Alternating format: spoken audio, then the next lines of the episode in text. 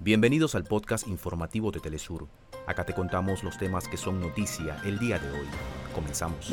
El presidente del Ecuador decreta 60 días de estado de sección en todo el territorio nacional y el despliegue de las tropas. Las elecciones no se van a suspender.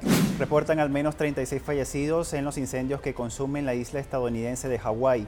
El presidente aprueba recursos federales de emergencia.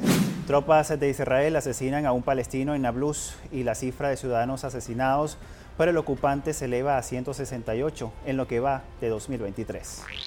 Hasta acá nuestros titulares.